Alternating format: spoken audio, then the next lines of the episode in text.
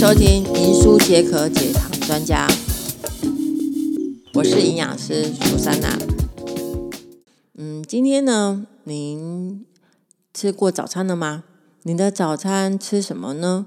那中午呢？吃过了吗？你中午吃了什么呢？啊，晚上呢？你到底吃了哪些的食物呢？那我们来想想看呢，就是今天早上呢。你吃的早餐，台湾的早餐呢，其实非常丰盛的哈，因为走到哪里呢，就可以看到超商啊，超商里面呢，现在超商的早餐呢，有好多种选择哈，不是只有面包而已，它还有什么三明治啦，还有一些吐司类的东西哈，那再来还有西式的早餐哈，西式早餐像是嗯，怎么呃。潜艇堡啦、汉堡啦、三明治啦，或者是嗯黑胡椒炒面呐，这些都是属于叫早餐哈。那再来，我们如果你今天吃早餐的时候，你一定会搭配奶茶、咖啡、红茶这些哈。那你想看看哦，你的早上呢吃了多少糖分？好，吃了多少糖分的热量进来哈？所以，我们今天呢，我们来谈谈什么是糖哈。糖呢，你每一天你都会呃接触到的，你所吃的食物当中多多少少含有糖，甚至呢，在根据我们的卫生署，就是福呃卫生福利部他们的调查，就是说呢，现代人吃的糖呢，其实已经超过了哈。那所以我们来介绍一下什么是糖哈。糖呢，如果把它分解出来的话呢，它是碳、氢、氧三个化学元素所组成的。那氢跟氧跟比例的水是相同的，所以一般呢，我们有时候在营养剂，我们都把它称为叫做碳水化合物。那糖的分类呢，有分为有单糖、多糖、双糖。还有膳食纤维哈，都是属于糖类哈。那单糖的话，大家听得到的、懂的，就是像葡萄糖、果糖啊，就是单糖。那双糖类的话呢，就是所谓像乳糖啊，它就属于双糖类的、双糖类的哈。那在那个呃多糖类的话呢，其实我们又把它称为有几种多糖，比如说像膳食纤维也是属于多糖类的，像淀粉啊、甘糖啊，都是属于多多糖类的哈。多糖类的一个食物哈，那像淀粉里面呢，还有分为什么支链啊、直链性的淀粉啊，那另外糖啊多糖类的里面呢，还有个叫甘糖。那甘糖呢，跟淀粉其实是相似的，可是呢，它就是储存在我们的动物体里面的哈，在我们的身体里面的。那它主要的是储存在肝脏跟肌肉当中哈。它为葡萄糖是人体里面的储存的形态。那另外一种结构性的多糖呢，就是我们常听到的膳食纤维，就纤维素哈。那纤维素呢，又分为水溶性纤维跟非水溶性纤维。水溶性纤维像果胶、塑胶啊，或者它多半都储存在呃存在水果燕麦当中。那非水溶性的膳食纤维呢，它是在你在吃的食物当中的话，会常常吃到，比如说像嗯比较粗糙的哈一些丝状的东西，那所谓叫做非水溶性的纤维。那这个呢，它就不具有热量哈。所以糖呢，在六大类营养素当中的话呢，它是具有一个叫做有热量的营养素，是一公克含有四大卡的糖哈。所以糖类的功能呢，它是在人体当中第一个最重要的就是供应热量。第二个呢，它有是有好处的哈，就是它是蛋白质可以节省我们的蛋白质作用哈。如果你今天呢，人体当中如果缺少的糖的摄取的话呢，那身体里面它一定是要需要热量的来源的，所以它就优先去让你的蛋白质，就是你储存里面像肌肉蛋白啊。这些肌肉组织呢，它就会转换成糖脂新生，转换的糖的热量就会呃热量出来哈。所以呢，如果你今天摄取糖分不够的话呢，也很容易会产生蛋白质流失哈。那第三个呢，它可以调节我们的脂质的作用哈。如果你糖类摄取不足的话呢，很容易加速脂质的氧化。那氧化的话，在人体当中会产生大量的酮体哈。那酮体的话呢，如果过多的话呢，很容易会引发的叫酮酸中毒哈。那另外呢，糖呢还可以在人体当中呢有合成体内重要的物质哈，像比如说合成氨基酸呐，还有一些我们人体当中的遗传物质，像 DNA、RNA 啊，还有身体的结缔组织啊，神经神经细胞里面的重要成分哈，还有最重要的糖在人体当中呢，在肠胃道的生理当中的话是很重要的。所以我们说呢，哎，喝优酪乳呢可以让你的肠胃蠕动更好，因为优酪乳当中当中的话呢。可以促进肠内有益细菌的生长发酵的乳糖的乳糖哈，所以它可以产生人体所需要的维生素 B 群跟微量的营养素。好，所以糖呢这么好，可是为什么糖在现在呢？很多人把它把它称为叫做万物之万恶之之物呢？就是属于说是最不好的饮食。最重要的是因为呢。我们所摄取的食物当中呢，为了让它好吃，因为糖是让它好吃的哈，所以呢就会呃无形中添加了很多精致类的糖分，好精致类的糖分哈，所以呢我们都会建议说呢，如果你今天要吃到一些精致类的糖的话，比如说加工类的食物的糖的话，一天总热量不能够超过百分之十哈，所以呢一般我们是建议说呢呢，如果女生的话呢。一天不应该超过三十七点五公克的糖，男性的话呢，不应该超过是五十公克的糖哈。但是为什么我们还是会摄取过量？你想看看，就是在台湾呢，嗯。我们常常口渴的时候，一定会去买什么泡沫红茶。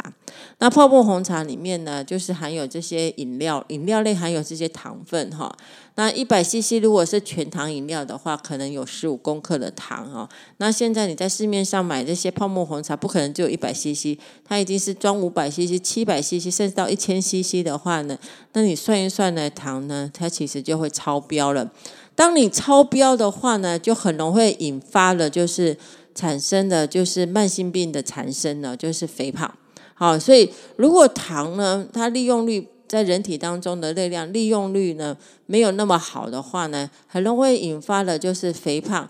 肥胖的话，就会导致身体发炎了，就是炎症的发炎组织就发炎出来了。所以呢，肥胖的话发炎呢，然后就会产生了体脂肪升高，产生了肥胖的问题。最后呢，其实糖尿病长期吃的高糖的食物的话呢，也会造成胰岛素抗性产生的糖尿病。那再来就是，如果你摄取的糖分过高的话呢，还没有利用的话呢，很容易在人体当中储存在。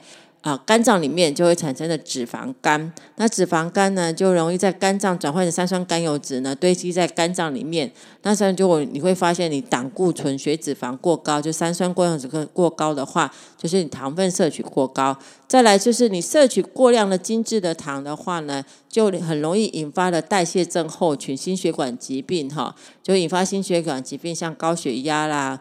这些的问题哈，那在英国的医学期刊也研究发现，如果你每天多喝一百毫升的含糖饮料的话，离癌增加百分之十八，其中乳癌就上升了百分之二十二。所以糖分如果摄取过高的话，会增加患癌的风险哈。